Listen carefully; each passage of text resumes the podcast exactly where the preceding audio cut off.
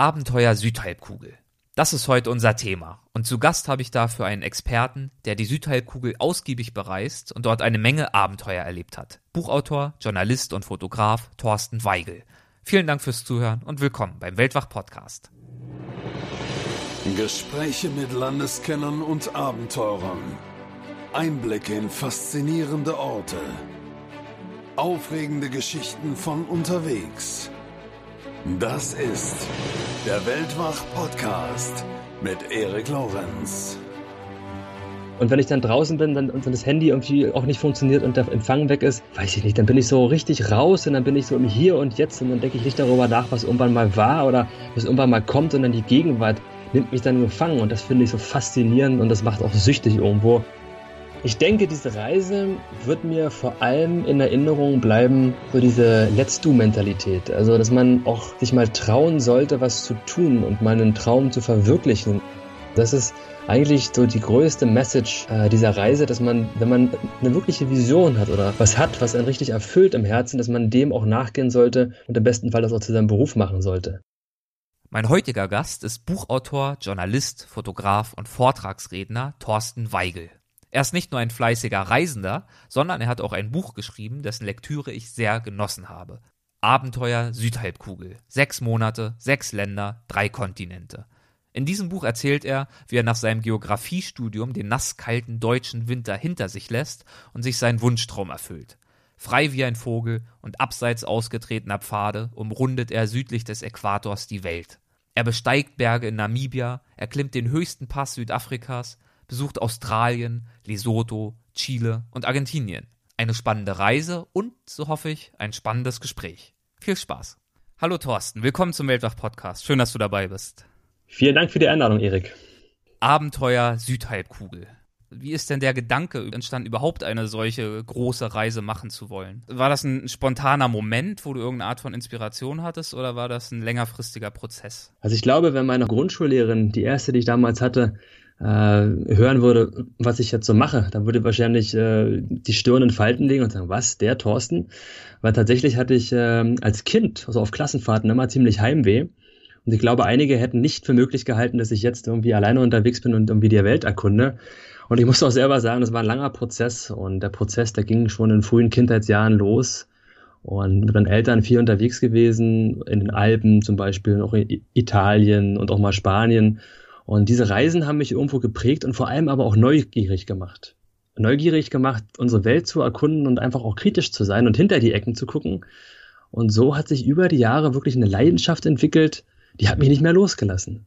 Und ähm, ja, dann habe ich mein Abitur gemacht, 2008. Und dann habe ich irgendwie das Gefühl gehabt, jetzt musst du mal richtig raus, jetzt musst du mal richtig was machen. Ja, und dann habe ich äh, gedacht, okay, was hast du? Du hast kein Geld, aber du hast Zeit. Also fährst du halt irgendwo auch in der Gegend, äh, wo genau die Kombination ganz günstig ist. Und so bin ich in Südamerika gelandet und äh, habe da eine Weile äh, gelebt, ein gutes halbes Jahr. Hm, habe da Spanisch gelernt, war in Peru, in Cusco und habe da ehrenamtlich an der Schule gearbeitet, so als Lehrer und Berge bestiegen und das war eigentlich der Punkt, wo ich für mich dann dachte, so, boah, ist ja richtig cool, irgendwie rauszukommen. Und äh, mein Spektrum hat sich völlig erweitert und viele spannende Menschen kennengelernt und auch viele spannende Erfahrungen gemacht, auch viele dumme Fehler natürlich irgendwie auch dabei gewesen. Und so war irgendwie dann der Stein so richtig im Rollen, wo ich dachte so, wow, das ist cool, das Reisen. Und das ging eigentlich danach richtig los mit den Fernreisen. Und so hat sich eigentlich meine Reiseleidenschaft über die Jahre tatsächlich entwickelt und ist jetzt an dem Punkt, wo sie ist. Und ich muss sagen, es ist kein Ende in Sicht. Und äh, hat diese Zeit in Peru nach dem Abitur, war die auch der Startpunkt für deine Überlegung, was die Route für diese sechsmonatige Weltreise dann später bildete? Na, nee, also Peru, das war noch viel zu weit weg. Also Peru habe ich gemacht, dann war ich 2009 unterwegs, habe dann auch ein FSJ gemacht nach dem Abitur erstmal. Ähm, nee, also Peru, das war völlig vermessen, da irgendwie an eine Weltreise zu denken. Äh, ich war ja nun frisch aus der Schule raus und hatte kein Geld. Ich habe einen Kredit bei meinen Eltern aufgenommen. Also es wäre völlig irrsinnig gewesen, irgendwie an eine Weltreise zu denken. Ähm, nee, also erstmal war für mich äh, die Vision, da zu reisen und sozusagen so Einzelreisen zu machen und dann über diese über diese Einzelreisen und vielleicht auch über die Tatsache, dass ich ja Geografie studiert habe, äh, und dann auch die Neugier sozusagen nochmal von der naturwissenschaftlichen Seite gewachsen ist, hat sich dann in meinem Kopf aber erst als ganz stille kleine Vision irgendwie mal so der Traum gebildet, Mensch, eigentlich einmal die Welt umrunden, das wäre eine tolle Sache. Ähm, war aber nicht sofort da und vor allem war es nicht so, dass da sofort die fertige Idee lag, nach dem Motto Schublade auf, Zettel raus und da ist dann die Weltumrundung schön aufgemalt. Nein, ganz im Gegenteil, das war erstmal nur eine sehr, sehr vage Vision und es hat tatsächlich mehrere Jahre gedauert, bis aus dieser vagen Vision ein konkretes Vorhaben äh, wurde. Und, und äh, ja, alleine das Finden der Route, das war ja auch eine Sisyphus-Arbeit. Und ähm, ja. Was waren denn deine Kriterien, nach denen du dann die Route, die konkrete ausgewählt hast?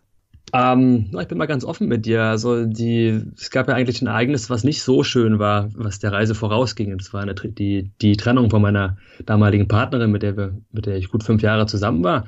Und es war schon ein Lebensereignis, was mich geprägt hat. Und ähm, ja, und dann habe ich äh, überlegt, Mensch, dann hatte ich irgendwie keine Lust auf Winter und wollte irgendwie mal auch eine positive Stimmung haben. Und ich wusste, dass diese Reise in den Wintermonaten auf der Nordhalbkugel stattfinden wird. Und dann dachte ich mir, okay, dann guckst du da mal auf die Südhalbkugel, was da eigentlich so los ist. Und so war eigentlich dann das Thema Südhalbkugel da.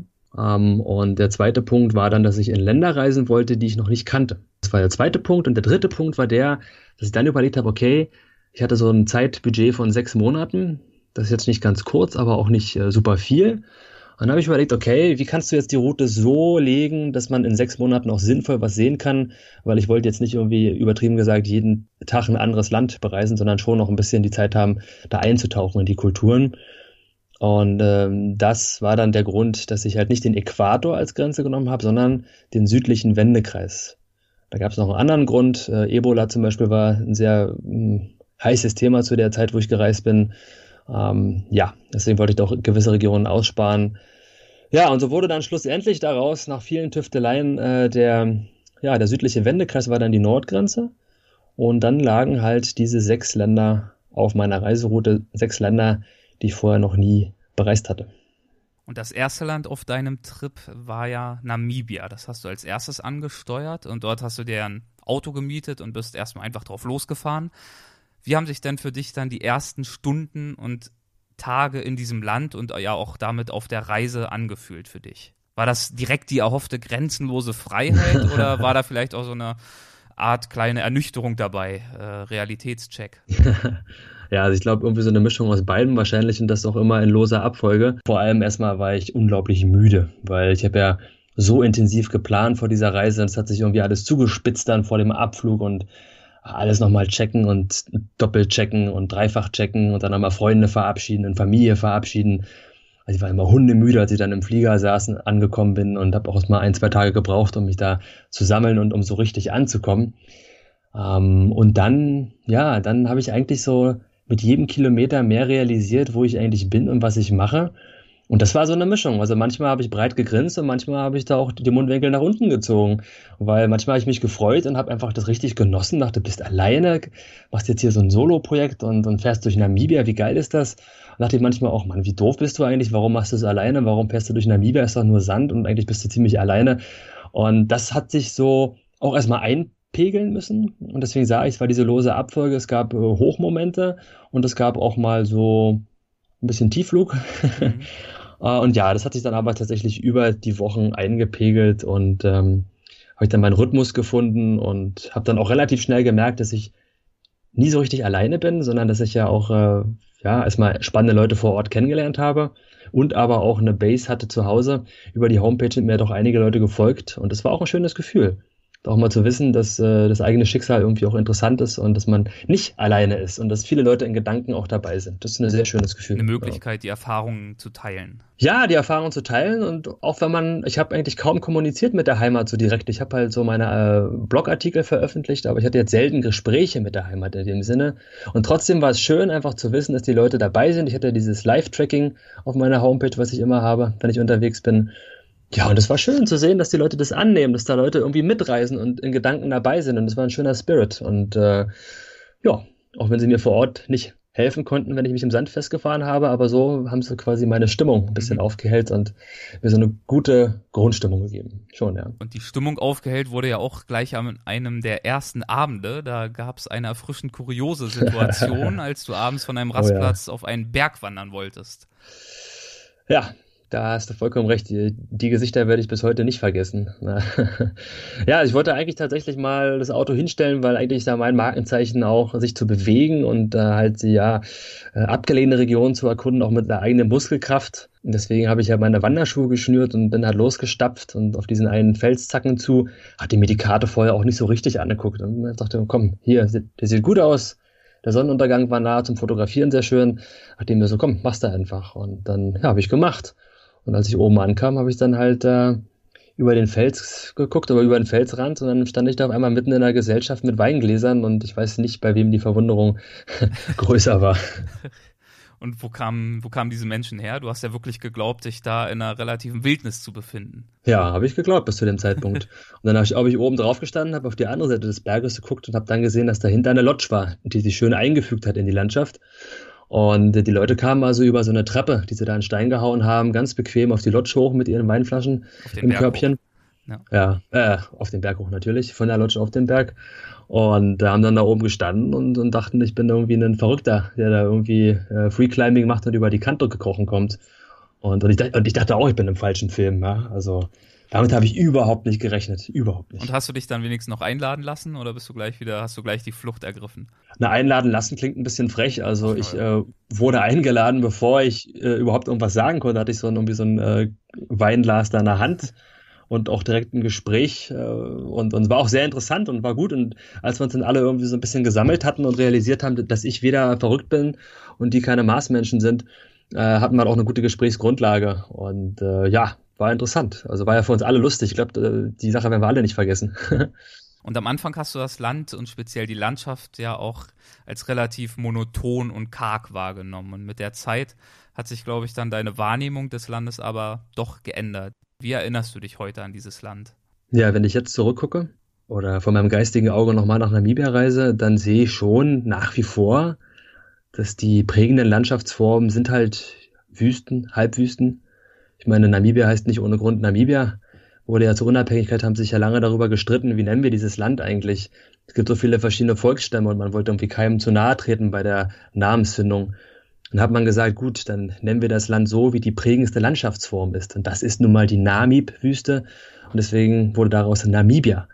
Und das ist tatsächlich auch der prägendste Eindruck, der sich jetzt äh, noch in meinem Kopf festsetzt. Ja, also schon irgendwie wüst, schon irgendwie öd aber ähm, ja, auch super interessant und du hast vollkommen recht. Umso länger ich da war, umso mehr Details konnte ich dann irgendwie auch erkennen. Und dann äh, sieht man, freut man sich halt auch über, über kleinere Sachen, ja. Und, und ich war auf der Spitzkoppe zum Beispiel oben und konnte ja oben auch so diese Trockensavanne hinunterschauen. Und dann sieht man auf einmal so die Formen und Farben und Facetten und auch so die Schattierungen und Dinge, die ich vorher gar nicht wahrgenommen habe. Also da habe ich gemerkt, okay, mein Auge hat sich geschärft.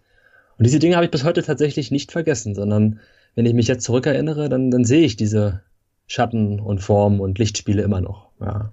Und du hast die Namib ja auch überflogen mit einem relativ museumsreifen Flugzeug. Wie war der Eindruck von oben der Wüste? Ich glaube, eine der Besonderheiten ist ja, dass sie an bestimmten Stellen direkt bis an den Ozean ragt. Der Eindruck von oben.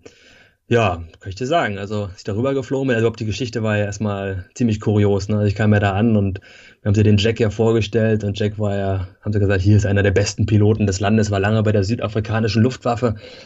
Und dann hat er seinen Hangar da aufgemacht und ich stehe da und denke so, ja, schön, das ist eine historische Maschine. Und habe echt schon überlegt, ob ich nicht irgendwie eine, eine Kooperation zum Technikmuseum Berlin herstellen könnte. Und dachte schon, Mensch, da, da muss da irgendwas sein. Die können sie bestimmt sowas gut gebrauchen und ausstellen. Deswegen würde ich sagen, es war nicht relativ museumsreif, sondern absolut museumsreif. Ähm, aber tatsächlich, wir sind dann damit geflogen und das Ding flog auch echt gut. Und Jack hat auch alles rausgeholt, war nämlich eine ehemalige, ein ehemaliges Trainingsflugzeug für chinesische Kampfpiloten, so eine Nanchang CAJ-6 und damit sind wir halt im Tiefflug über die Dünen gebrettert. Und am Anfang konnte ich das mal gar nicht wahrnehmen, sondern musste mich erstmal ein bisschen konzentrieren, auf die neue Situation einstellen. Aber dann, ja, die Nami von oben, ich denke, so vom Gefühl her ein riesengroßer Buddelkasten. naja, überall Sand in, in, in, in alle Richtungen aufgetürmt und verworfen. Und die, Namib ist 95.000 Quadratkilometer groß. Das ist so groß wie Bayern plus Mecklenburg-Vorpommern. Nur Sand. Und äh, ja, und das im Licht der untergehenden Sonne war schon faszinierend. Und diese Farbspiele auch da. Und diese, diese Sandhaufen in verschiedenen Größen und Formen, das war klasse. Und du hast vollkommen richtig gesagt, die Namib ist eine der wenigen Küstenwüsten der Welt. Und als wir dann abgedreht sind Richtung Küste, war es ein faszinierender Anblick, als dann die Sandmassen der Namib auf die Wassermassen des Atlantiks da trafen und dieser Gegensatz zwischen Sand und Wasser so krass. Ja, das war beeindruckend. Namibia war ja über 100 Jahre lang fremdbestimmt und ist erst seit 1990 ein eigenständiges Land mit einer eigenen Demokratie. Merkt man denn von dieser Geschichte noch etwas, von dieser Geschichte der Fremdbestimmung, wenn man durchs Land reist? Das ist gar nicht so einfach zu beantworten, weil es kommt natürlich immer darauf an, wo man ist. Also wenn ich jetzt in der Wüste sitze, dann merke ich überhaupt nichts von Politik, sondern dann bin ich einfach nur mit den Elementen beschäftigt. Äh, wenn ich mich mit den Menschen unterhalte und dort auch Interviews mache und nach den Lebensgeschichten frage, ja, dann merke ich das sehr wohl. Äh, sowohl ja, im direkten Bezug, aber auch sozusagen so in der zweiten Generation. Ich habe auch mit Leuten gesprochen, die relativ alt waren, die mir auch berichtet haben von ihren Eltern oder auch Großeltern. Ähm, und es gibt halt immer noch Städte, zum Beispiel Swakopmund, wo man die deutschen Spuren schon noch sehen kann. Also ich würde sagen, es ist nicht mehr so, so ganz offenliegend, aber wenn man so ein bisschen sich dafür interessiert und nochmal nachguckt, dann sieht man definitiv, dass es eine sehr wechselvolle Geschichte hatte, das Land. Ich muss dazu sagen, ich war jetzt ja nur nicht ganz im Norden. Durch äh, die Grenze des südlichen Wendekreises bin ich ja dann, war ja mein nördlichster Abstecher in Namibia das Irongo-Gebirge, wo die Spitzkoppe steht. Ich glaube, der Norden ist in dem Sinne auch nochmal interessant, weil auch viele Völker leben ja auch mal spannend, wie die das wahrgenommen haben und auch wie die behandelt wurden in der Zeit der Fremdbestimmung. Ja, aber generell, wenn man so auf die Karten guckt, dann entdeckt man auch heute noch zum Beispiel deutsche Spuren, war ja von 1884 bis 1915 eine deutsche Kolonie, Deutsch-West-Südafrika. Und dann findet man halt auf der Karte immer noch so, äh, so Namen wie Löwenhaupt oder Sargdeckel oder Arbeit Adel so als, als Gipfelname, ja, ganz kurios. Und es gab auch eine deutsche Zeitung, gibt es immer noch in Swakopmund. Äh, was ich jetzt zuletzt gehört habe, war, dass die, dass die Abonnementpreise ziemlich nach oben schnellen, weil einfach immer weniger deutsch sprechende Leute da sind. Das heißt, der Markt wird immer kleiner und damit wird es natürlich auch immer unlukrativer, diese Zeitung rauszubringen. Aber ja, auf deine Frage zu antworten, klar, die, die, die Auswirkungen sieht man noch, wenn man hinguckt. Und als nächstes standen ja dann vier Wochen Südafrika auf dem Programm. Dort warst du dann mit deinem Freund Markus unterwegs. Nein, Martin. mit deinem Freund Martin unterwegs, genau. Mit welchen Erwartungen hast du denn deinen Trip durch Südafrika gestartet? Wie hast du dir vorher das Land vorgestellt? Ganz äh, spannende Frage. Und zwar auch deswegen, weil du sagst Erwartungen. Und ich finde, ich habe mir tatsächlich eifrig abtrainiert, über die Jahre Dinge zu erwarten. Weil ich denke, Erwartung führt zu irgendeiner Erwartungshaltung, die irgendwie auch verbunden ist mit Druck oder mit einem Anspruch. Und davon wollte ich mich irgendwo auch lösen auf meinen Reisen, weil ich habe die Erfahrung gemacht, wenn ich was erwarte, kommt sowieso anders. Und wenn ich was erwartet habe, bin ich irgendwie enttäuscht. Ich denke, es war aber eigentlich habe ich es doch so gewollt oder erwartet. Und deswegen kann ich eigentlich guten Gewissens sagen, dass ich in Südafrika gar nichts erwartet habe, sondern ich war einfach super dankbar, dass ich in Namibia wo es ja nur auch einige spannende Situationen gab, wie die Spitzkörperbesteigung oder auch andere Sachen, äh, gut überstanden habe, dass ich gesund war. Und deswegen war ich einfach nur super dankbar, erstmal das gut abgeschlossen zu haben und auch einfach total neugierig, wie Südafrika wird. Und ähm, wie habe ich es mir vorgestellt? Ja, also ich habe natürlich schon so ein paar Parameter im Hinterkopf gehabt, so wir sind die größten Städte und, und wie sind so die Landschaftsformen, die prägenden und so, aber eigentlich äh, vorgestellt, weiß ich nicht. Also ich habe mir jetzt keine Bildbände angeguckt und mir irgendwas dann vorgestellt, sondern eigentlich dachte ich mir so, schauen wir mal. Aber deine Reisen planst du ja schon relativ sorgfältig. Ja. Wie gelingt es dir dabei, nicht doch eine Erwartungshaltung aufzubauen? Ich finde es ja sehr erstrebenswert, mit einem offenen Geist, wie du ihn äh, gerade beschrieben hast, eine Reise anzutreten. Aber leicht ist es, glaube ich, nicht, sich davor zu schützen, irgendwelche Erwartungen doch äh, in sich zu wecken. Ja, da hast du vollkommen recht. Und ich sage auch nicht, dass ich nie Erwartungen habe, das wäre schön. Also meine Reisephilosophie ist die, dass ich den Rahmen vor Ort, äh, Quatsch, vorher bilde. Also den Rahmen baue ich vor der Reise. Wir sagen einfach so ein paar Eckpunkte, die setze ich mir. Also ich gucke einfach, was sind ganz spannende Regionen, wo du auf jeden Fall hin willst. Zu Eckpunkten gehört aber auch die Geschichte, was sind giftige Tiere im Land, worauf muss ich aufpassen. Dazu gehören auch Flüge und Mietwagen, wenn es notwendig ist. Und dann sage ich aber, das Bild male ich vor Ort. Und ähm, das ist vielleicht auch ein Punkt, warum ich keine Erwartungen dann so groß habe, weil ich halt keine ganz durchgetaktete Route habe und jeden Kilometer oder jeden Zentimeter irgendwie verplant habe, sondern weil ich mich auch treiben lasse. Und wo ich sage, so, jo, schauen wir mal, was einfach passiert. Und ich finde die Tipps von Einheimischen einfach super hilfreich und die stehen meist oder manchmal auch in keinem Reiseführer drin. Und ähm, ja, deswegen, ich sage ja, also das Bild male ich vor Ort. Mhm. Ja, ich glaube, es ist ein Prozess und man, ich glaube, man sollte sich immer wieder mal hinterfragen, okay, erwarte ich das jetzt gerade oder hoffe ich das vielleicht? Also ist, ist es mein Wunsch oder meine Erwartung? wenn man sich dafür sensibilisiert über die Jahre, ähm, dann fällt es einem, glaube ich, irgendwann auch leichter. Und wie gehst du mit zum Beispiel Interviews um, die du führst? Du hast ja nicht nur dein Buch, über das wir gleich auch noch sprechen werden, geschrieben, sondern du verfasst ja auch Artikel für verschiedene Zeitungen, wenn du vor Ort bist. Sind das größtenteils Interviews mit Persönlichkeiten oder auch Texte über Themen, denen du spontan begegnest? Oder planst du da zumindest in dieser Hinsicht doch bestimmte Themen und Begegnungen? Nee, ich muss sagen, ich plane da ziemlich wenig, sondern äh, ich gucke einfach auch, was sich ergibt unterwegs. Und äh, ich nehme mir die Freiheit auch ganz klar, mich da treiben zu lassen und auch die Dinge zu entdecken.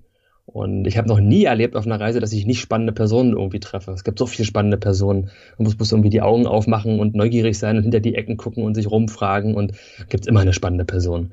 Und von denen lasse ich mich inspirieren. Und dann manchmal ergibt sich ja auch aus einem Gespräch heraus, was gar nicht als Interview geplant wird, auf einmal ein super spannendes äh, Themengebiet und man steckt irgendwie voll im Interview mit drin und das ist mir auch passiert, ja, und ähm, so wie es kommt. Dann nochmal zurück nach äh, Südafrika kurz. Eines der ersten Hindernisse dort war eine der steilsten Passstraßen der Welt. Und eure Überquerung äh, dieses Passes auf dieser Passstraße, die hatte es in sich. Also der Sani-Pass ist sozusagen einer der Grenzübergänge von Südafrika zum Binnenstaat Lesotho. Und äh, Martin und ich waren ja da gemeinsam unterwegs und wir hatten einen Nissan X-Trail, also von außen eine sehr bullige Karre und eigentlich auch mit 4x4, also Allrad ausgestattet. Allerdings hat die, ich will jetzt keine Namen nennen, hat der Verleih uns halt ein 2x4 gegeben und kein 4x4. Ja, das war sehr kritisch, weil tatsächlich gibt es die Regel, dass man nur mit Allradfahrzeug dort hoch darf auf dem Pass und das macht auch Sinn. Ähm, das wird ja auch gleich unten am Grenzhäuschen mehr oder weniger ja, gecheckt. Das steht also erstmal in den Reiseführern, wenn man sich ein bisschen beliest, dann steht das überall und ja, das wird auch gecheckt. Dann kam der Grenzbeamte raus, hat geguckt und hat gesagt, jo, fahrt mal. Und wir haben uns natürlich gefreut. Wir dachten, hä, hat er uns abgenommen, dass wir hier ein Allradfahrzeug haben. Ähm, ein bisschen ins Fäustchen gelacht und uns gefreut. Waren aber auch schon ein bisschen nervös, ganz klar, weil wir haben schon gelesen und gehört, dass der Sani-Pass schon eine Nummer ist und auch richtig steil sein kann.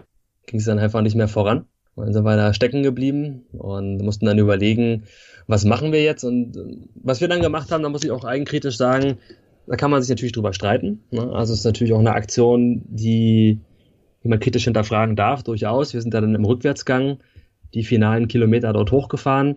Äh, wo ich aber auch ganz klar sage, bei aller Abenteuerlust und vielleicht auch bei aller Verrücktheit, die man da für so eine Aktion irgendwie wahrscheinlich braucht, war es keine leichtsinnige Aktion, weil wir haben halt vorher genau geguckt, okay, kommen andere Autos, sowohl unten als auch oben, und Martin ist die ganze Strecke gelaufen, hat grobe Gesteinsbrocken aus dem Weg geräumt, hat mir immer Zeichen gegeben und immer noch mal doppelt gecheckt, dass da auch kein anderes Auto ist. Und wenn das nicht so gewesen wäre, hätten wir das auch nicht gemacht.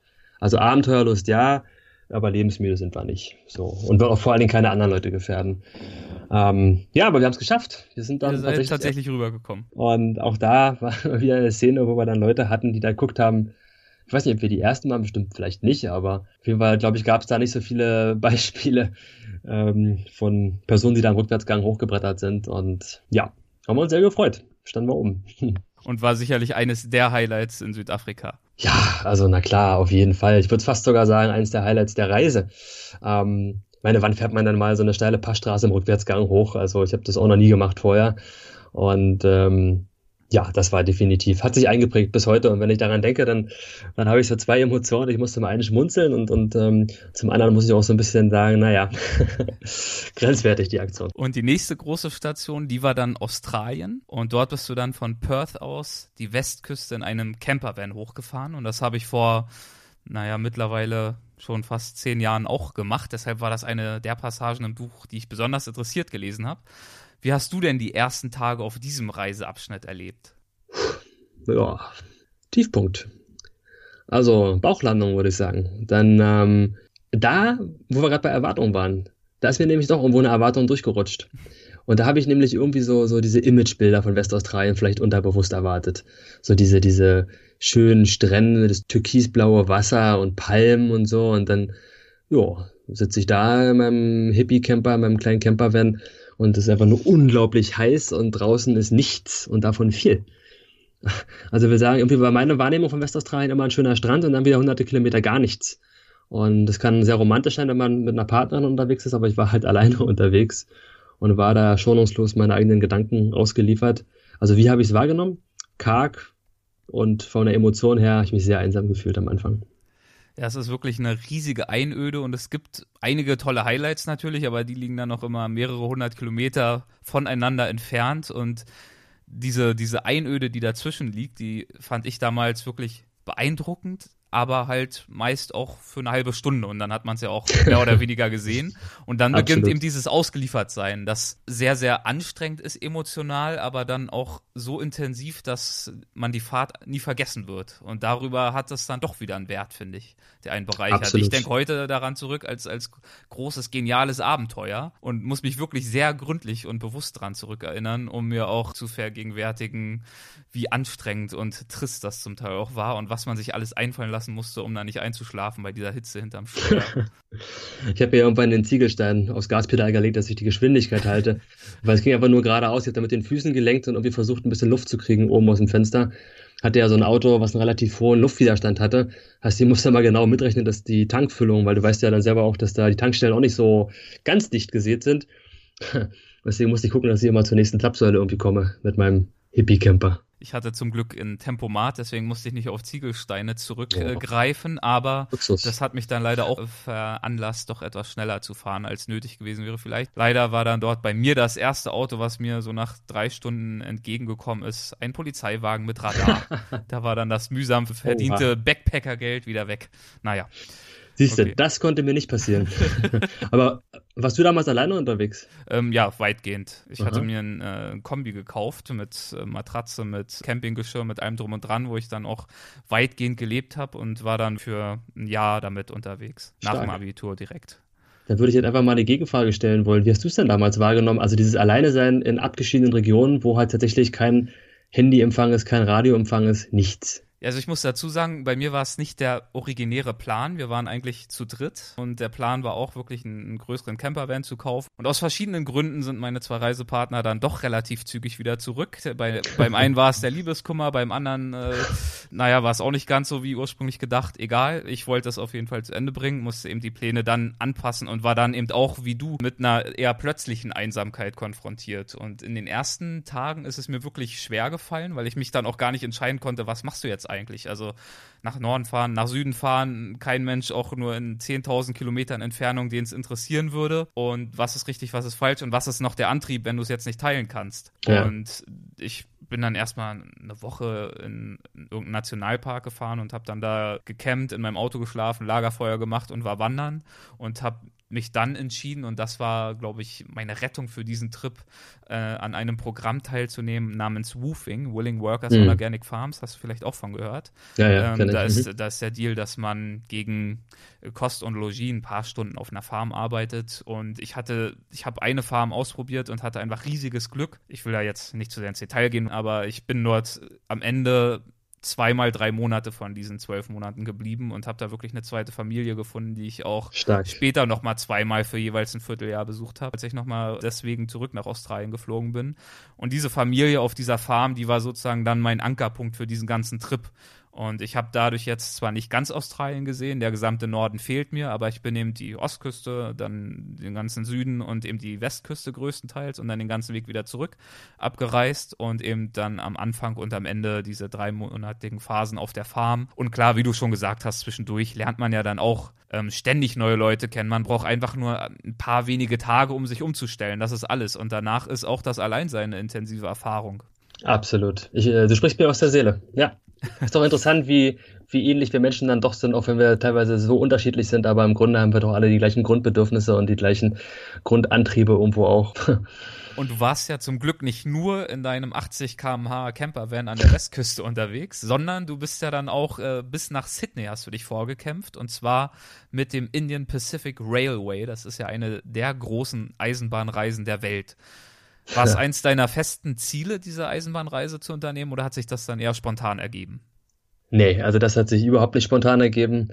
Ähm, wo du vorhin nach Planung gefragt hast, ist genau, ist auch so ein Vorabplanungspunkt gewesen, der so zu meinem Rahmen dazu gehörte.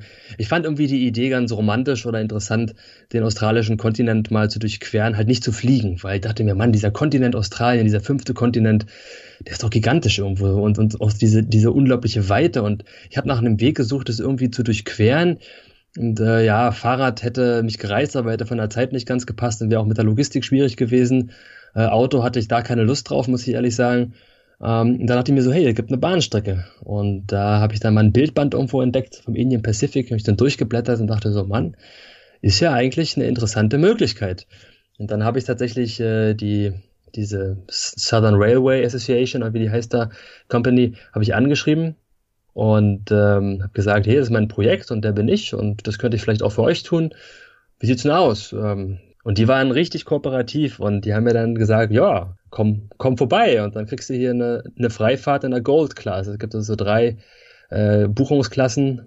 Einmal sozusagen die Red Kangaroo Class, Gold Class und äh, Platinum Class. Und da habe ich mich natürlich gefreut, wie Bolle vorher. Mensch, eine Freifahrt in der Gold Class ist so ein bisschen wie erste Klasse eigentlich. Ähm, ja, so, und das war vorher schon gesetzt und das war so vielleicht, ja, am Anfang in den, in den einsamen Tagen in Australien, als ich noch eher weg wollte, auch ein bisschen mein Ankerpunkt, so geistig zu wissen, ja, da kommt was Cooles. Dass es dann allerdings noch cooler werden sollte, davon war nur wirklich nicht auszugehen.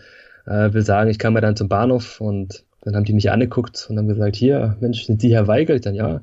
Ja, weil Weihnachten ist, hat die, die Bahngesellschaft die Ticket aufgewertet in ein Platinum Class Ticket. So, und da ist mir die Kinnlade, die Kinnlade runtergeklappt, weil das war der Kontrast schlechthin auf dieser Reise. Also musst dir vorstellen, ich kam da an in getragenen Wüstenhosen mit Wüstenstiefeln, äh, halt so einem Wüstenhemd, irgendwie hochgekrempelte Ärmel, einen großen Rucksack auf dem Rücken, einen kleinen Rucksack vorne auf dem Bauch und eine Plastetüte in der Hand. Und, und dann stehe ich da. Die Plastetüte darf nicht fehlen. Die Plastetüte, naja, waren so ein bisschen Lebensmittel noch, die ich noch übrig hatte oder so ein Zeug, wollte ich ja nicht wegschmeißen. Ja. Und dann stehe ich dann da wie so ein Streuner irgendwie und dann sagt, ja, dann, dann lotsen die mich dann zur Platin-Klasse und, und gehe dann das durch und alle so um mich herum, so in edlen Hemden und, und alles so ganz äh, piekfein. Und da habe ich mich schon so ein bisschen einerseits gefreut, aber auch so ein bisschen deplatziert gefühlt, so wie so der Wüstenmensch, der jetzt hier gerade wieder sich freigebuddelt hat. Ja, und dann habe ich mich erstmal in mein Abteil zurückgezogen, was ja eigentlich so groß war, mit Dusche drin und Doppelbett und richtig einem Bad halt drin, so ein Badabteil. Ich habe erstmal zugesehen, dass ich irgendwie noch ein Hemd, irgendwie hatte noch ein Hemd dabei, also so, so ein Poloshirt, meine ich. Habe ich erstmal irgendwie versucht, die Falten rauszukriegen und mal vom Sand zu befreien. Habe meine Hose äh, abgeklopft und alles mal so versucht, ein bisschen so seriöser aussehen zu lassen, bevor ich mich dann da zum äh, in den Speisewagen begeben konnte, irgendwie so. Ähm, ja, aber tatsächlich alle ganz cool drauf gewesen und diese Erfahrung, in so einer Platin-Klasse einmal den Kontinent zu durchqueren, ich glaube, die wird wohl im Leben einmalig bleiben. Ja, das, das, Ticket hat ja einen Wert gehabt von zweieinhalbtausend Euro, also schon allein dadurch wahrscheinlich eine einmalige Angelegenheit. Und was mir besonders gefallen hat an der Beschreibung dieser Zugszene war auch der Verweis auf die vielen unterschiedlichen Menschen, die dort an Bord waren. Also wirklich vom Backpacker zum Multimillionär, vom Bahnfan bis zu Menschen, die einfach aus Notwendigkeit mitgefahren sind, weil sie panische Flugangst hatten. Und dass all diese Menschen eben trotzdem ganz gut miteinander zurechtgekommen sind, wobei man sicherlich ja auch sagen muss, dass die Berührungspunkte dann wohl doch gering waren, nicht wahr? Du warst sicherlich der einzige Backpacker in der Millionärsklasse, würde ich mal vermuten. ja, also würde ich jetzt auch vermuten. Ja, ich war glaube ich, auch der, also man kann auch nicht ohne weiteres da so durchspazieren und ich glaube, äh, weder sind die, die Platin-Gäste in die, in die, in die Backpacker-Klasse gegangen und, und andersrum ging es auch gar nicht. Da hat schon jemand irgendwie einen Riegel vorgehalten. Äh, für mich war es aber sehr interessant und was eigentlich sogar sehr witzig war, ich weiß gar nicht, ob ich das im Buch geschrieben habe. Ich habe ja dann, ich bin ja dann einmal nach hinten gegangen bis zum Ende des Zuges. Ich war ganz vorne im ersten Wagen.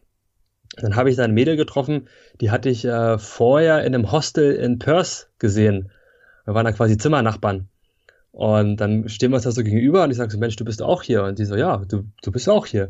Und wo bist du denn? Ähm, bist du hier auch in der Klasse? Dann äh, habe ich mal ein bisschen gedruckst und habe dann das mal so mal erklärt, dass ich ganz vorne bin. Und äh, ja, sie war auch sehr beeindruckt und mir war es fast unangenehm, weil ich dachte, Mensch, ohne, ohne diese Kooperation würde ich ja auch sitzen auf so einem Ruhesessel für drei Nächte.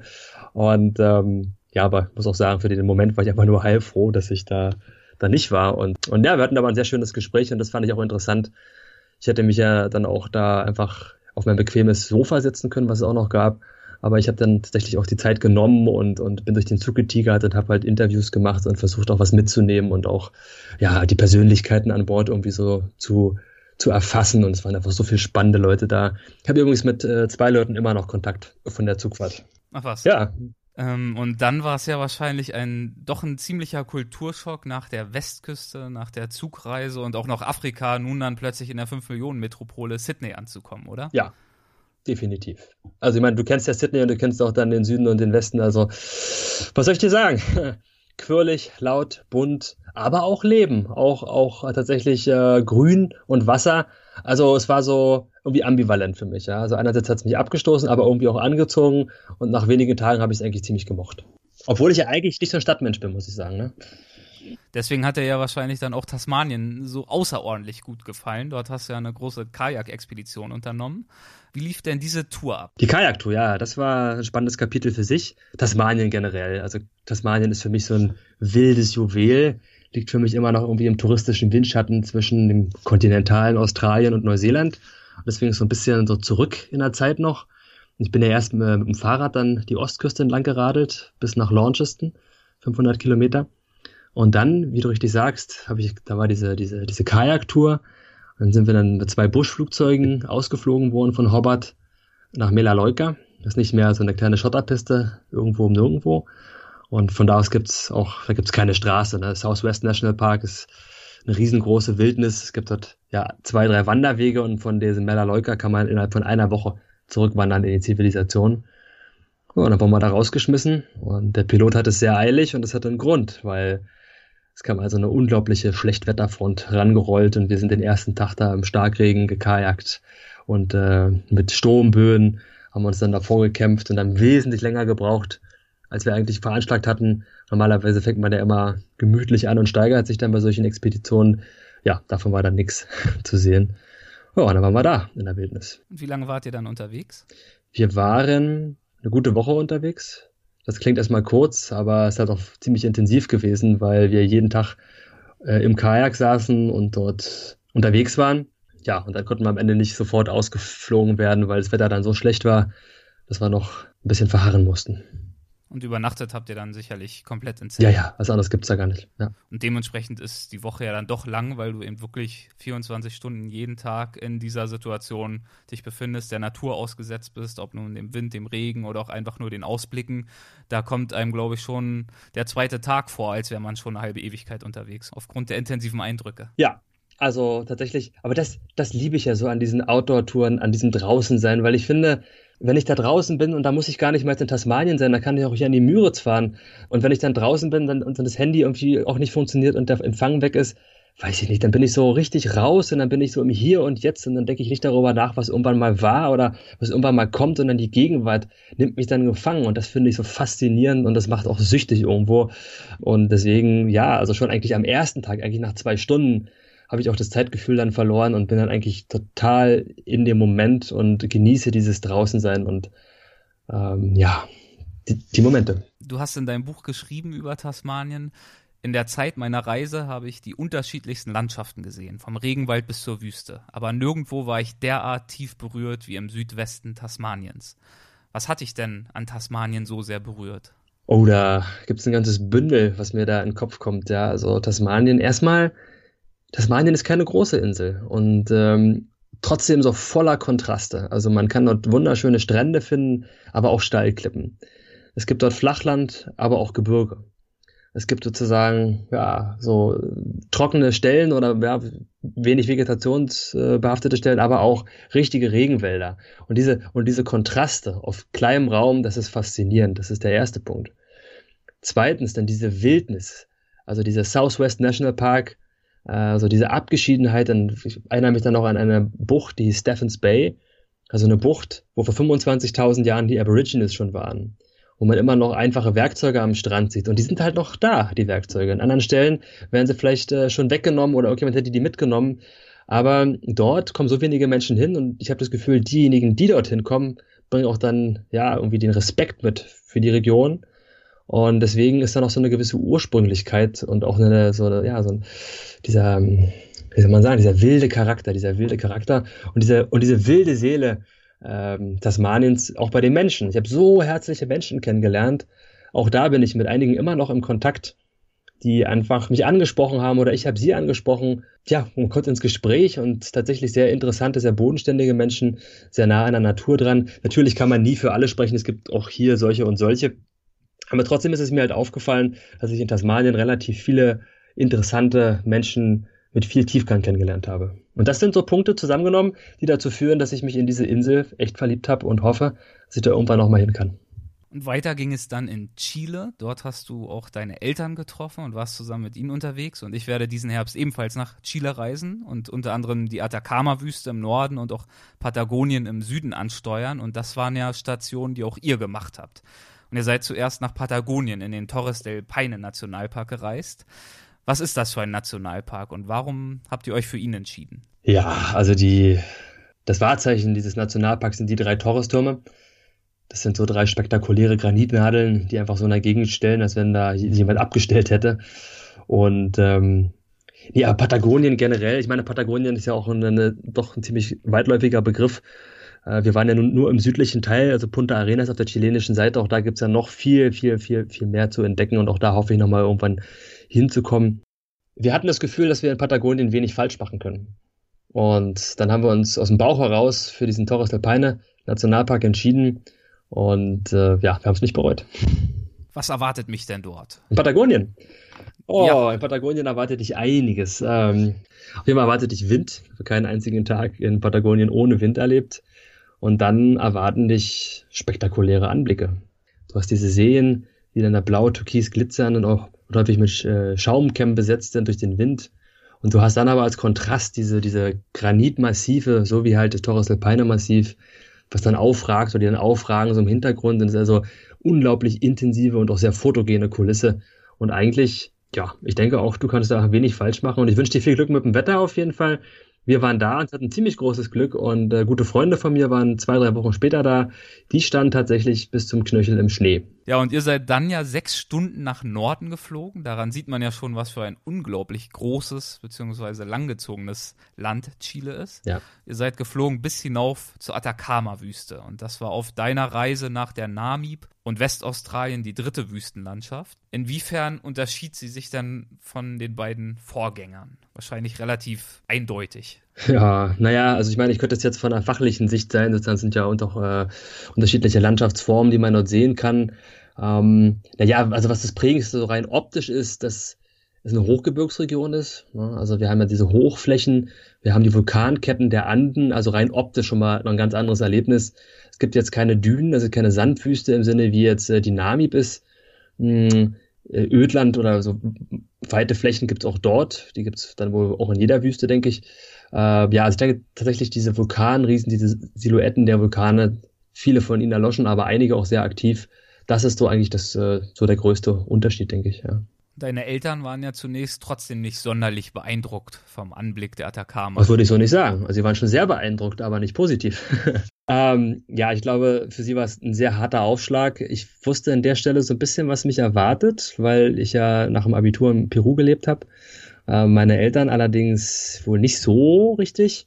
Und wir kamen dann an in Kalama. Wirst du da auch ankommen? Wahrscheinlich, ne? Mhm, ja. Das ist ja so das Eingangstor in die Atacama-Wüste. Und da ist ja auch so eine Region, die, also ich würde mal sagen, die umarmt eigentlich. Also es ist halt nicht so, dass man direkt irgendwelche spektakulären Dinge sieht. Und man muss sich den Norden Chiles auch erschließen. Man muss sich auch äh, mal ein bisschen bewegen und mal gucken. Und meine Eltern waren am Anfang sehr, sehr ruhig und haben da mit großen Augen gesessen. Ich musste so ein bisschen in mich hineinschmunzeln und dachte so, naja, genauso ging es mir damals auch, als ich das erste Mal in Peru war und diese Altiplanos gesehen habe und auch so dachte, was mache ich hier eigentlich? Und am Ende waren sie dann aber auch sehr angetan und wollten eigentlich gar nicht mehr weg. Ja, absolut. Am Ende war dann die Zeit zu kurz. Ja, also auch, auch sie haben dann, denke ich, äh, viele schöne Momente dort erlebt mit mir zusammen und äh, spektakuläre Szenerien auch wahrgenommen und ich denke, wir sind alle mit einem sehr guten Gefühl abgeflogen. Und dann am Ende wartete auf dich nochmal eine ganz andere Herausforderung, nämlich eine anderthalbtausend Kilometer lange Radtour mit deinem Freund Gerald. Was war da euer Plan? Ja, der Plan. Der Plan. Der Plan war, dass wir am Pazifik losfahren und am Atlantik ankommen. So. Und äh, dazwischen war eine große Unbekannte. Wir hatten so ein paar grobe Vorstellungen. Wir haben uns da sehr gehütet, Erwartungen zu haben. Das haben wir auch schon im Vorfeld tatsächlich äh, ähm, intensiv besprochen. Mm, Ja, also das war das Ziel. Einmal den südamerikanischen Kontinent vom Pazifik zum Atlantik mit dem Fahrrad zu durchqueren. Und auch hier gab es ja wieder einen recht nervenaufreibenden Grenzübertritt auf steilen Schotterpisten, nur eben dieses Mal nicht im Jeep, sondern auf dem Fahrrad. Es ging nämlich über die Anden. Wie kann ich mir diesen Grenzübertritt vorstellen? Oh, wie kannst du dir denn vorstellen? Nimm dir ein Fahrrad, pack 20 Kilo drauf und dann suchst du dir irgendwie eine steile Rampe, die fährst du ein paar hundert Mal hoch, solange bis du richtig schwitzt, natürlich an einem schönen Sommertag und wenn du dann so richtig schön im Schweiß aufgedunsen bist, ähm, dann, dann kommst du vielleicht irgendwo auf zweieinhalbtausend Meter Höhe an und fragst dich, was, äh, was zur Hölle tue ich hier eigentlich? Was für eine verrückte Idee. Ja, also tatsächlich, äh, der Paso Vergara war, war hart, aber im Rückblick betrachtet immer noch einer der schönsten Abschnitte und einer der dankbarsten Abschnitte, weil Gebirge hat auch bedeutet, dass wir Wasser neben uns hatten. Wir hatten immer Gebirgsbäche. Das heißt, es war zwar knüppelhart am Tag, aber wir konnten abends auch immer in den kalten Bach springen und die Strapazen im wahrsten Sinne von unserem Körper waschen. Und das äh, war danach nämlich nicht mehr so. Danach ging es dann über weite ebene Flächen und Landstraßen und Schotterstraßen, Landstraßen, die einfach noch nicht fertig asphaltiert waren. Und das hat sich doch so gelesen, als wäre das wirklich sehr nervenaufreibend gewesen und als wärst du auch das eine oder andere Mal am Ende deiner Kräfte gewesen. Also die von dir angesprochenen Ebenenflächen, die gab es dann erst wesentlich später. ähm, tatsächlich, ja. Also, also diese Kilometer, wir hatten das Pech, dass wir einen der trockensten Sommer seit Jahren in Argentinien erwischt haben. Heißt, es gab kaum Wasser. Und ähm, also ich liebe Radfahren. Und ich glaube, wenn ich es nicht so sehr lieben würde, hätte ich das Fahrrad einfach irgendwann in den Graben geschmissen tatsächlich. Also es war eine Mischung aus Pech und Fehlplanung. Was hat dich denn in diesen Momenten, der, die schon an Verzweiflung gegrenzt haben, angetrieben? Was treibt dich in solchen Momenten weiter an? Oh. Was ist es, das diese Strapazen für dich lohnenswert macht? Also, ich bin mal ganz ehrlich zu dir. Ich kann nicht jedes Mal, wenn ich in so, in so einer Strapaze bin, dem auch wirklich was Gutes abgewinnen. Das wäre echt schön. Nein, also es gibt dann auch Momente, wo ich einfach dann auch harte Schimpfwörter in meinem Kopf rumkursieren habe, wo ich einfach nur denke, Mann, jetzt hör auf mit dem Quatsch, such dir einen vernünftigen Beruf und, und äh, ja, mach irgendwas Bodenständiges und warum tust du dir das hier eigentlich an? Das ist auch völlig bekloppt. Ähm, ja, was einen dann vorantreibt in den Sekunden ist einfach, dass man nicht aufhören kann. Geht ja einfach nicht. Also es gibt ja dann keinen Abholservice für müde, für, für müde Radfahrer, sondern es gibt nur eine Richtung voran. Gibt einfach nichts anderes, weil, weil man kaum Autos getroffen mitunter.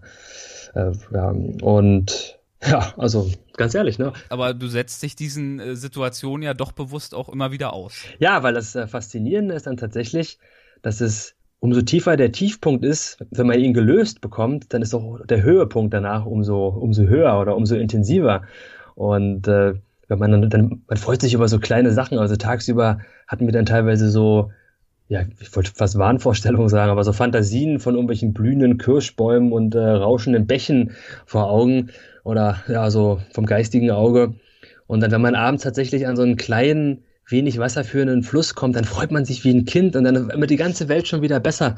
Und äh, dann sind es die Kleinigkeiten und natürlich das Hochgefühl kommt dann ganz am Ende, wenn man die Tour durch, äh, durch hat und dann gesagt hat, okay, ähm, ich habe es geschafft. So, und das ist tatsächlich ein sehr schönes Gefühl, was sich sehr tief einprägt. Und ich glaube, dass es dann über die Jahre und über die Aktionen auch dazu führt, dass man so ein gewisses Suchtpotenzial entwickelt. Vor allem aber auch wieder Leidenschaft. Also ich würde das nicht machen, wenn ich nicht einfach wahnsinnig Bock darauf hätte.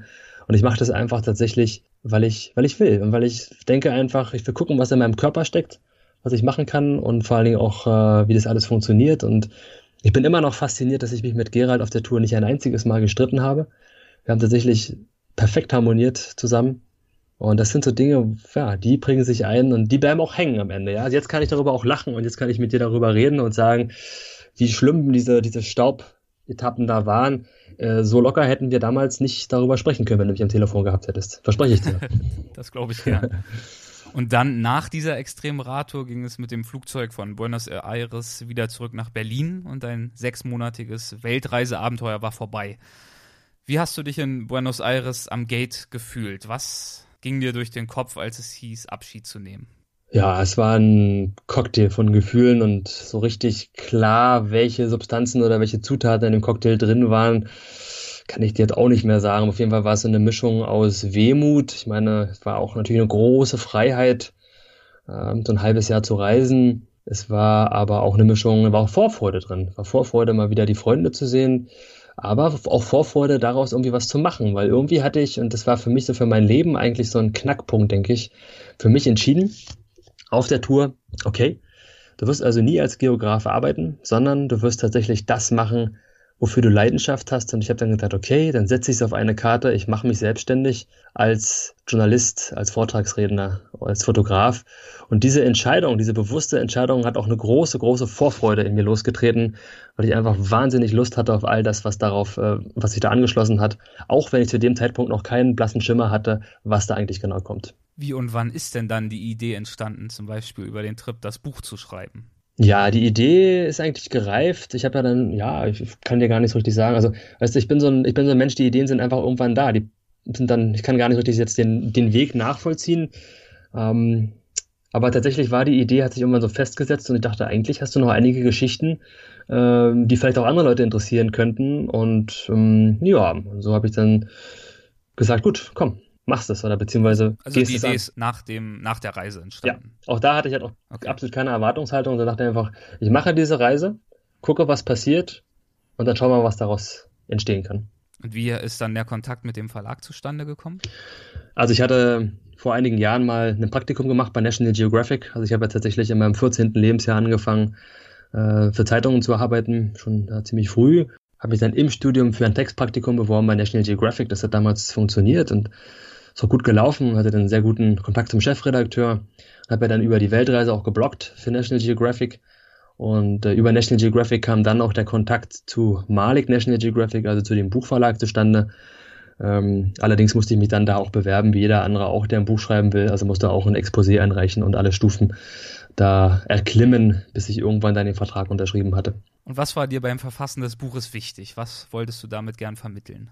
Dieses Buch sollte einfach authentisch sein oder soll authentisch sein. Ich habe gesagt, wenn ich ein Buch schreibe, dann möchte ich das, was ich, also eigentlich zwei Säulen. Eigentlich wollte ich meine Reiseerlebnisse ganz, ja, wie ein normaler Mensch eigentlich aufschreiben, wo ich sage, ich wollte es nicht irgendwie jetzt highlighten oder mich jetzt irgendwie, irgendwie als, als, als König darstellen, der ich nicht bin, sondern einfach ein ganz normaler Mensch, der seinem Traum folgt und deswegen soll dieses Buch auch dazu animieren, den eigenen Träumen zu folgen.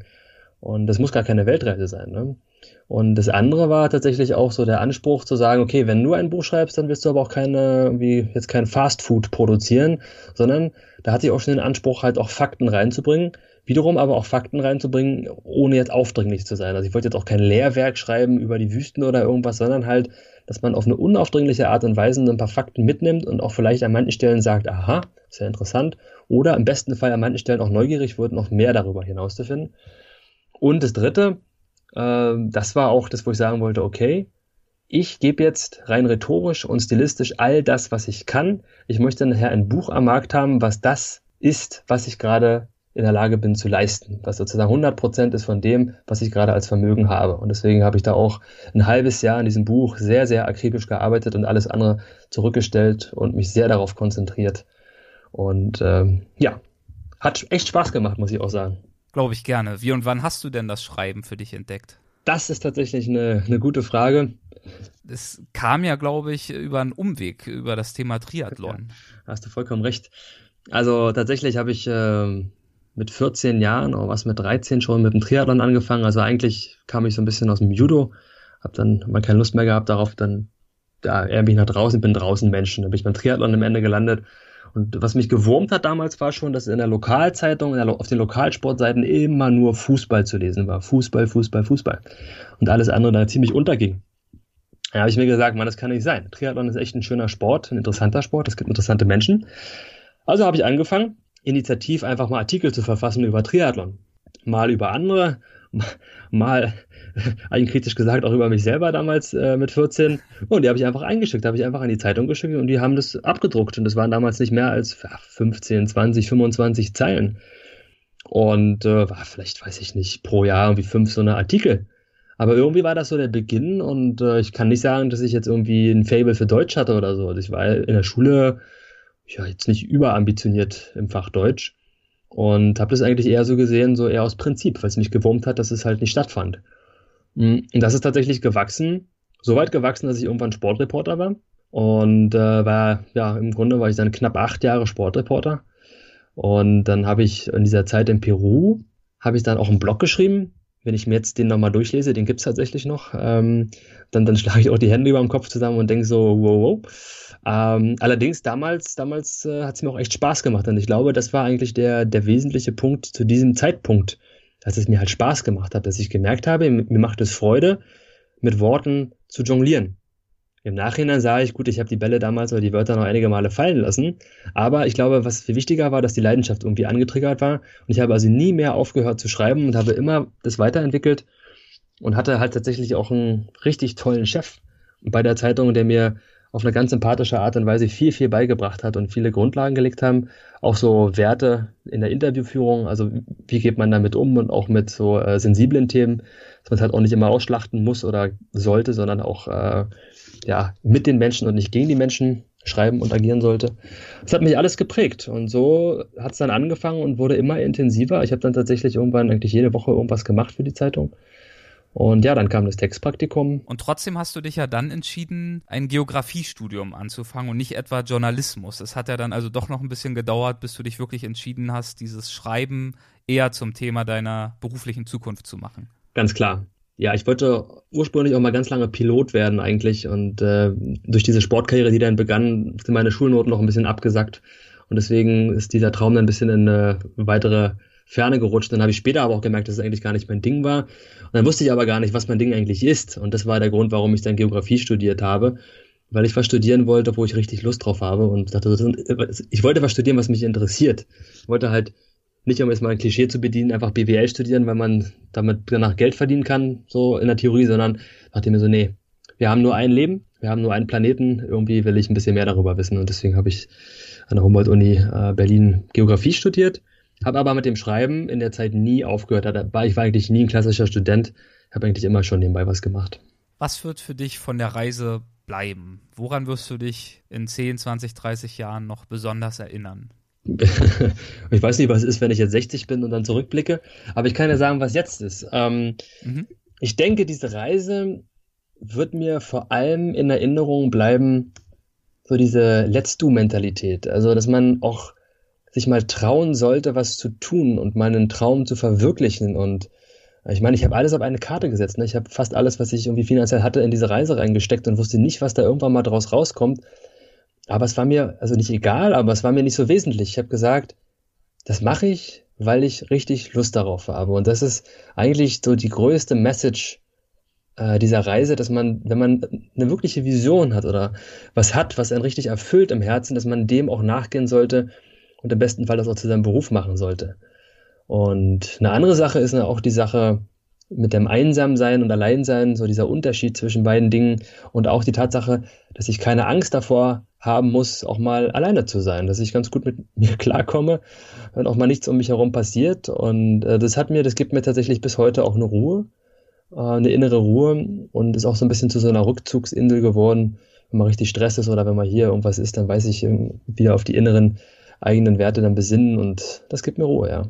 Gibt es ein Land, dessen Menschen dich auf irgendeine Weise ganz besonders beeindruckt haben? Also ich muss dir ehrlich sagen, ich mache ja diese, also kann ich, kann ich so nicht beantworten, weil mich ähm, beeindrucken Menschen unabhängig von ihrer Nationalität. Ich will sagen, ich habe irgendwie in jedem Land spannende Menschen kennengelernt und ich habe auch in jedem Land Menschen kennengelernt, ja, mit denen möchte ich jetzt nicht zusammen ein Bier trinken. Ja. Aber ich denke, es ist normal. Ich denke, es gibt hier in Berlin und es gibt in äh, Burkina Faso und es gibt es auch in, auf, äh, auf meiner Reiseroute. Und ähm, deswegen so besonders ein Land herauszuheben für irgendwas fände ich jetzt auch irgendwie unfair, weil in jedem Land gab es spannende Menschen und auch Gastfreundlichkeit zum Beispiel, äh, Gastfreundschaft. Okay, dann würden wir jetzt abschließend noch, wenn du noch ein bisschen Restenergie übrig ich hast, bin Viertel. zu den ich, ich, bin da richtig Man im Rollen dazu jetzt, sagen. Bitte was? Ich bin da richtig im Rollen jetzt, sage ich. Man muss nämlich dazu sagen, dass es schon äh, auf Mitternacht zugeht, äh, während wir dieses äh, Gespräch führen. Und du bist trotzdem noch dabei. Das ist ja nett. Du, absolut. Danke, dass ich dabei sein darf. Wir kommen jetzt dann noch zu den Halbsätzen. Das ist eine Kategorie, die wir immer in jeder Folge mit dabei haben. Das heißt, ich würde dir einen Halbsatz vorgeben und du beendest ihn. Das kann ganz knapp sein oder auch mit ein paar mehr Sätzen, ganz so wie du möchtest. Eine Reise ist für mich in Anführungszeichen gelungen, wenn wenn ich gesund wiederkomme und etwas übers Leben gelernt habe. Und ein intensives Leben zu führen bedeutet für mich? den Moment zu genießen und Träume zu verwirklichen. Als meinen größten bisherigen Erfolg betrachte ich. Ach du Heiliger. Oder Mal ganz unbescheiden. Es kann ja auch was, was du, das ist, sein, was auf den ersten Blick gar nicht so gewaltig wirkt. Das ist echt eine schwierige Frage. Mein größter Erfolg. Ich glaube, mein größter Erfolg ist, dass ich. Ja, was ist denn mein größter Erfolg? Das ist, das ist echt eine spannende Frage, du. Ähm, ja, aber ich denke tatsächlich, was ich guten Gewissens sagen kann, ist, dass zumindest einer meiner größten Erfolge, ich glaube auch, ist, dass ich mich getraut habe, die Entscheidung zu zu machen, davon zu leben oder davon leben zu wollen und ähm, mich auf diesen Markt zu begeben und mit Leidenschaft auf den Markt zu begeben. Ich glaube, es ist schon einer meiner größten Erfolge, weil äh, es gab ja auch noch einige andere Dinge so drumherum und es gab auch andere Möglichkeiten für mich, so ist es nicht, aber ich habe mich dafür entschieden und im Nachhinein, oder jetzt möchte ich sagen, es ist einer meiner größten Erfolge, diesen Mut bis jetzt aufgebracht zu haben. Ja, schon, ja. Auch dich bewusst in die Ungewissheit ein Stück weit zu begeben damit. Absolut. Ist ja auch ein Beruf, der, oder ein Berufs ja, wie soll man sagen, ein Berufsbild, was jetzt nicht so konventionell ist, ja. Und ähm, ich glaube, einige Menschen haben auch ein bisschen gebraucht, erstmal zu verstehen, dass wenn ich jetzt auf Reisen gehe, dass ich halt keinen äh, Strandtest oder Partyurlaub mache, sondern tatsächlich ja ein bewusstes, aktives und intensives, also auch inhaltsintensives Reisen dort mache. Was halt nicht so wirklich Urlaub ist, ne? Wenn ich an die Zukunft denke. Ja, dann bin ich voller Ideen und voller Vorfreude. Gibt es da schon erste Ideen, die du schon teilen kannst? Ja, gibt's. Also ich bin jetzt gerade schon im Nachfolgeprojekt von der Weltumrundung äh, mit beiden Beinen drin. Ist also diesmal kein Solo-Projekt. Ich meine, diese Weltumrundung hat ja auch Solo-Teile und Teamteile, aber es war halt auch im Kern irgendwo ein Solo-Projekt. Jetzt aber mache ich genau das Gegenteil. Jetzt habe ich mir ein Team zusammengestellt. Wir sind äh, elf Abenteuerlustige. Wir machen das Projekt 7000 da steckt die Herausforderung schon im Namen. Also wir wollen nächstes Jahr 2018 einen 7000 Meter hohen Berg besteigen äh, im Pamirgebirge und auf dem Weg dorthin haben wir also insgesamt drei Touren. Die erste führte uns jetzt vor einigen Wochen im Juni nach Georgien in den Kaukasus. Die zweite Tour führte uns jetzt im September nach Südamerika, zurück zu den Wurzeln, übrigens zurück nach Bolivien und Peru, zurück zur Sturm- und Drangzeit, wo ich vorhin erwähnte, dass ich eine, einige Fehler auch gemacht habe. In diese Stellen geht es auch genau zurück. Und Was waren das für Fehler? Oh, naja, also nur mal um zwei zu nennen. Also ein Fehler war einfach Naivität, was Ausrüstung angeht zu dem damaligen Zeitpunkt. Also mit einem Schlafsack für plus 5 Grad bei minus 20 äh, Grad auf 5700 Meter zu schlafen, ist schon eher dumm. Oder um nicht zu sagen, ziemlich dumm. Äh, und dann aber auch sozusagen so die Körpersignale zu achten. Da war ich damals auch so in meiner Sturm- und Drangzeit ein bisschen draufgängerisch und bin dann einfach mit dem Magen-Darm-Virus einfach in eine hohe Wand eingestiegen, ohne Seil, am Titicacasee in Bolivien und habe dann einfach zwei Meter von unten nicht einsehen können und genau die zwei Meter waren einfach nicht zu klettern. Und dann stehe ich da 30 Meter über dem Boden denke einfach so, okay, hier geht's nicht weiter. Und dann fängt auch mein Magen auch an zu grummeln und mein Darm zu rumoren. Und das war so eine Situation, die hat sich tief eingeprägt, weil wenn ich da Panik bekommen hätte, wäre ich mit Sicherheit abgestürzt und wir würden mit Sicherheit heute nicht äh, diesen Podcast aufnehmen. Und ähm, ja, und an diese Stellen gehen wir zurück und mal gucken, was sich jetzt so passiert und was so passiert ist in den Jahren. Sind ja immerhin knapp zehn Jahre dazwischen jetzt. Und ich hoffe, ich mache die Fehler nicht nochmal, beziehungsweise mache nicht so viele neue Fehler. Und planst du zum Projekt 7000 auch ein neues Buchprojekt?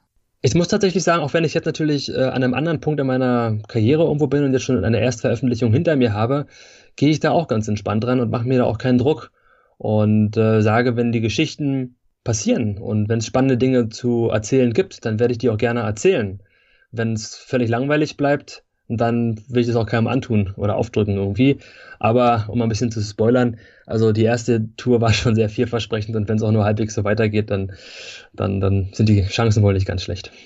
Dann kommen wir jetzt ganz zum Schluss zu den Assoziationen. Das heißt, ich mache es mir noch einfacher und nenne nur noch einen Begriff und du sagst einfach das dazu, was dir in den Sinn kommt. Abenteuer. Ich bin dabei. Sehr gut. Aktives Sterben. Oh ja, äh, gehört auf meinen Reisen dazu. Den Begriff, den habe ich äh, verwendet beim Fahrradfahren dort, weil es nicht mehr so viel mit Fahrradfahren zu tun hatte, sondern eigentlich war es nur noch, ja, wie du sagst, aktiv sterben. Ist eine Sache, auf die ich gerne verzichte, die ich aber auch, wenn es sein muss, mal in Kauf nehme. Neugierde. Ja, Neugierde ist der Motor. Ist der Motor. Äh, ja, ist der Motor. Alma oder ALMA? Alma, ja.